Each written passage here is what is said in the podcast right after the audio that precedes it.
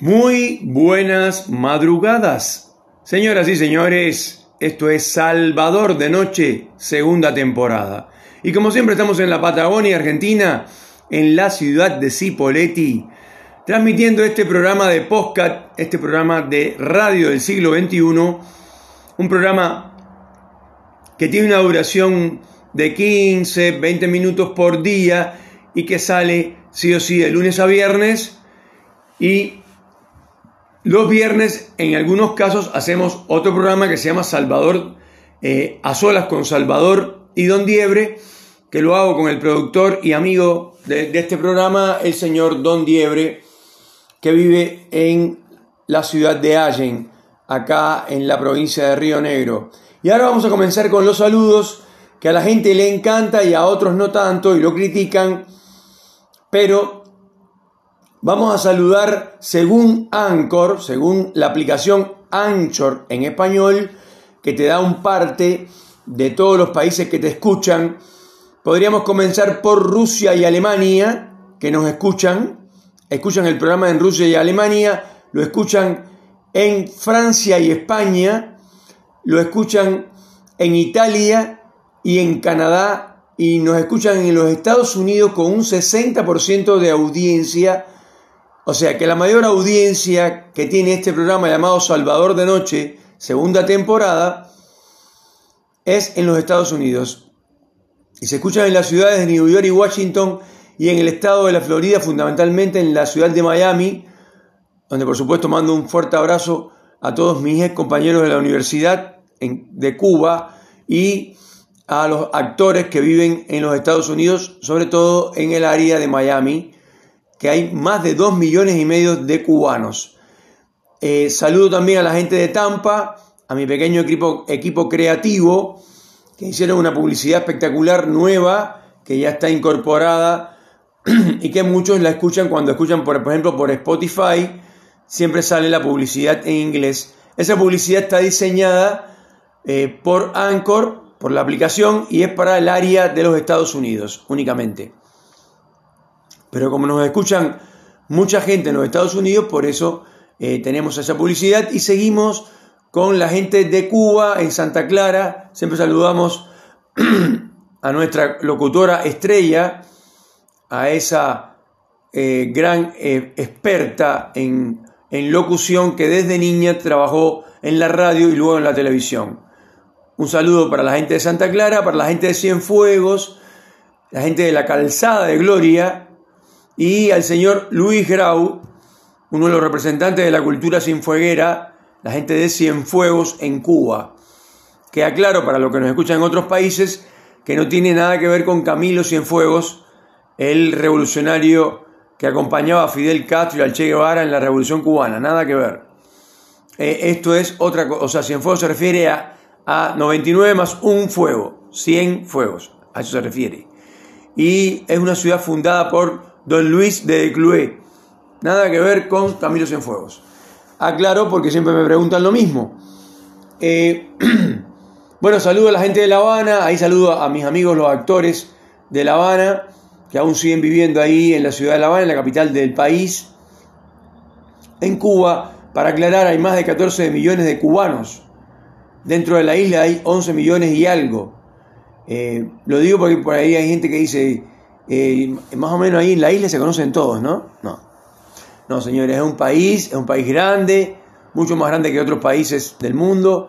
Hay muchos más pequeños que Cuba y con menos personas. Em, bueno, pues seguimos saludando a, a la gente de México, la gente del DF. Le mandamos un gran saludo a los mexicanos. Y después a la gente de Colombia, ahí en Bogotá, saludamos a Jenny o Jenita, como le digo yo. Un beso y que tenga un excelente día. Y saludamos a Venezuela, a Uruguay y a Paraguay. En Paraguay nos escucha muchísima gente. Un saludo para los paraguayos, para los chilenos y obviamente la gente de Santiago de Chile, la capital de Chile. Y acá en la Argentina, eh, la gente de Capital Federal y la gente, por supuesto, de la capital de la Patagonia, la gente de Neuquén capital, donde cada día nos escuchan más personas. Acá en Cipolletti, Angélica Domínguez, siempre saludamos a Angélica Domínguez, que nos propone ideas para el programa. Eh, en ocasiones saludamos a Karina en Ferry y eh, ahí saltamos a Fernández Oro. En Fernández Oro saludamos al gran Cacho diseñador, tipo que trabaja en Neuquén y que nos acompaña todos los días ahí en el colectivo con el chofer Tony de Villa Regina, conversando. Siempre hay diferentes temas del día. Y bueno, a Tony, por ejemplo, le gusta conversar mucho sobre eh, eh, cuando tiene que subir al colectivo a gente que él sabe que van a ir a hacer huelga, que saben que van a ir a cortar calles en Neuquén. Ese es el laburo de esta gente.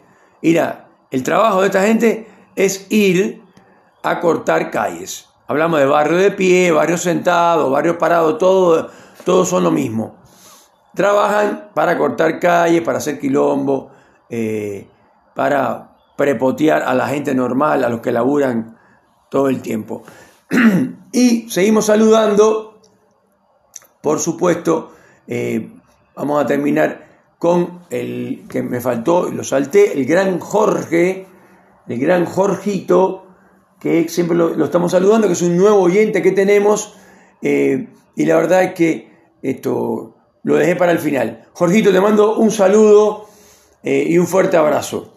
Bueno, em, vamos a comenzar el programa eh, en este caso eh, tendríamos que hablar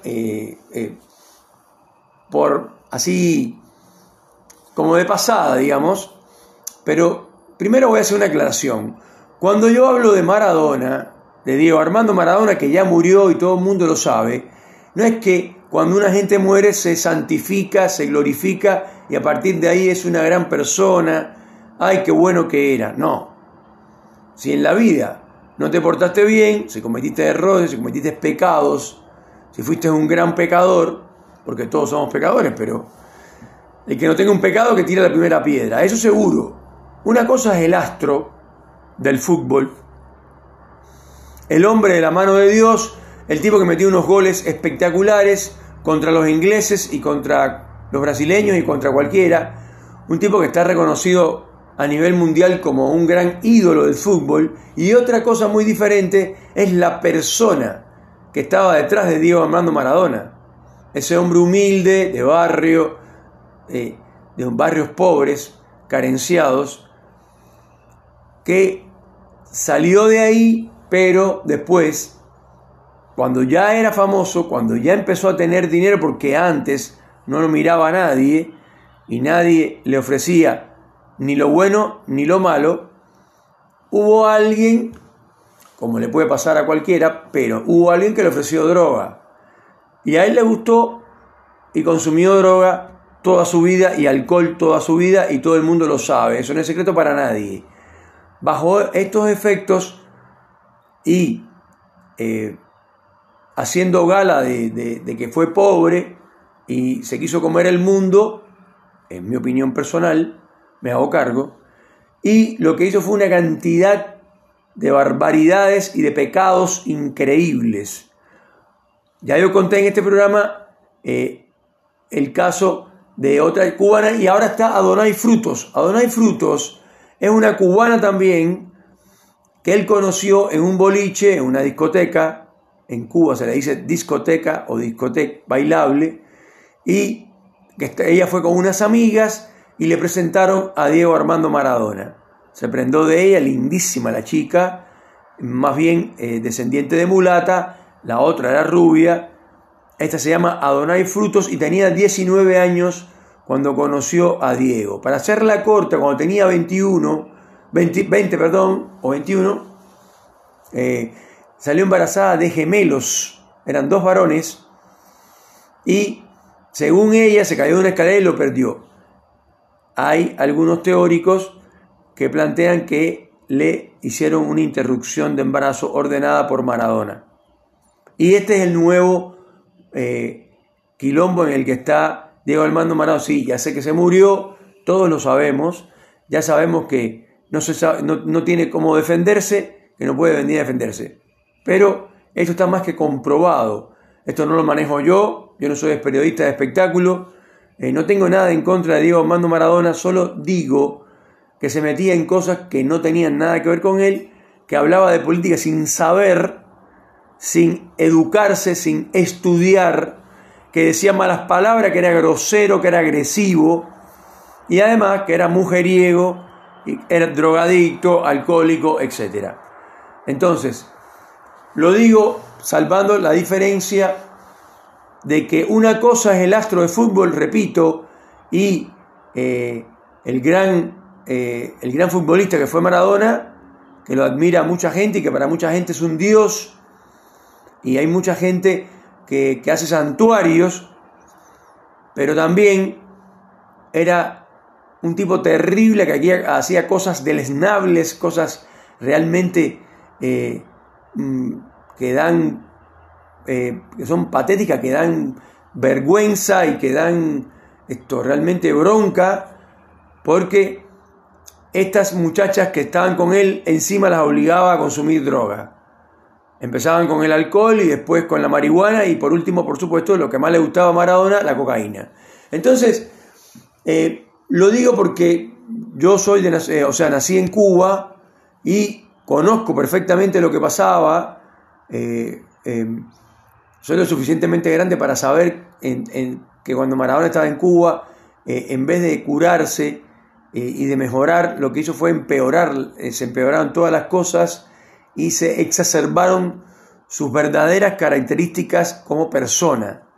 Entonces ahí fue donde más mujeres tuvo, donde más obligaban a las jóvenes, algunas menores de edad, en este caso a Donay Frutos, que es el caso que está ahora digamos, en la palestra, está de moda, y que la gente dicen que van a venir eh, a, eh, perdón, Argentina a hacer las denuncias que corresponden eh, acá en Argentina. Entonces, la verdad que vergonzoso este tema y repito, no me la agarro contra Maradona, lo único que trato de decir es que estas cosas que ahora salieron a, la palestra pública, que ahora todo el mundo las conoce, yo las conocía de antes, no con nombres, pero sí sabía que tenía una novia hoy, una mañana, que todas consumían droga, que en el lugar donde estaba él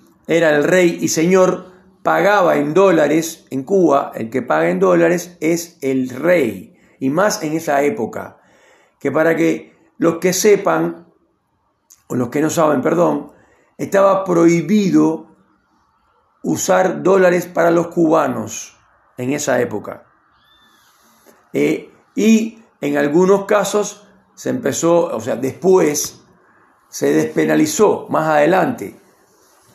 Entonces, eh, era una prohibición que se pagaba con 30 años de privación de libertad. El delito se llamaba tenencia ilegal de divisas. Entonces, esto no es joda. Tener dólares, comprar las cosas con dólares, comprar en las tecnotiendas, que era como se llamaban, ahora se llaman shopping como en todos los lugares, pero antes se llamaban tecnotiendas porque eran para los técnicos extranjeros, fundamentalmente alemanes y rusos. Y en esas tiendas era donde Maradona mandaba a comprar eh, todos los regalos, la comida, la bebida, y bueno, por supuesto Maradona, después que tuvo dinero, siempre tuvo dinero, era millonario. Eh, eh, toda su familia está heredando millones y millones y millones de dólares, porque era un hombre que todo el mundo conoce que era rico. Bueno, imagínense ese hombre en Cuba, era el rey. No era Gardel con guitarra eléctrica, era Gardel con tres guitarras eléctricas, tres lanchas y eh, tres Mercedes-Benz, por decir algo. Realmente hacía lo que le daba la gana. Y por supuesto a cada rato lo visitaba en, la casa que le habían asignado, en la villa, en el lugar, que ahora no recuerdo el nombre. Ahí iba nada más y nada menos que el comandante en jefe de la República de Cuba, el señor Fidel Castro Ruz. Ahí iba. Iban más gente. Iban personalidades de la cultura cubana, eh, artistas, músicos, eh, actores. Iba de todo que eran, entre comillas, amigos de Maradona. Así que para que la gente lo sepa, no es personal, no es contra el astro de fútbol, lo repito tantas veces porque ya me han dicho, no, pero mira a mí, yo entiendo lo que vos decís, Salvador, pero resulta que eh, Maradona es mi ídolo y no sé qué. Bueno, lo digo con todo respeto, es lo que está pasando.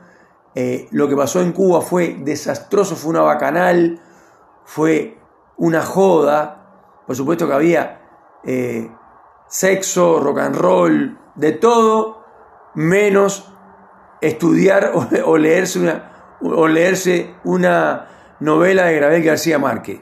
De todo lo demás había. Señoras y señores, esto es Salvador de Noche.